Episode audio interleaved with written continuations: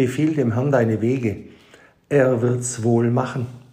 Aus Psalm 37, Vers 5. Ich will schweigen und meinen Mund nicht auftun, du wirst's wohl machen. Psalm 39. Wir wissen auch, dass denen, die Gott lieben, alle Dinge zum Besten dienen, die nach dem Vorsatze zur He zu Heiligen berufen sind. Römer 8, 28. Zum Andachtstext. Es kann kein Leiden, kein Unglück, keine Not, kein Jammer erdacht werden. Es kann dir nichts begegnen, was dir schaden könnte, wenn du Gott lieb hast.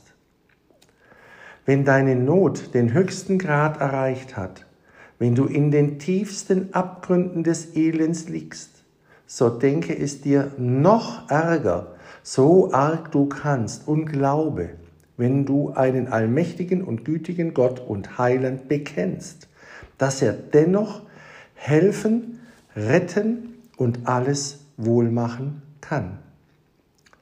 Keine Not wird Gott zu groß, kein Übel kann so übel sein, dass es Gott nicht wohl machen könnte und wollte. Das ist bei aller Plage und Not der erste Gedanke des Gott liebenden und Gott vertrauenden Herzens. Gott wird's doch wohl machen.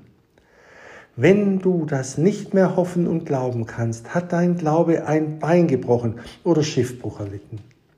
Lauf dann geschwind zur Bibel und zum Gebet und suche dir einen Platz, auf dem du dich noch retten und ans Land der Herzensruhe und Zuversicht kommst.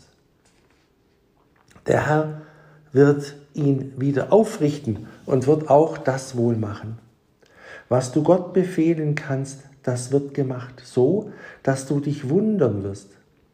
Wenn du es aber selber wohl machen willst oder zu Menschen deine Zuflucht nimmst, auf sie vertrauend, das wird schlechter am Ende als am Anfang. Du wirst dich so verwirren und verwickeln, dass du dich nicht mehr herausfindest.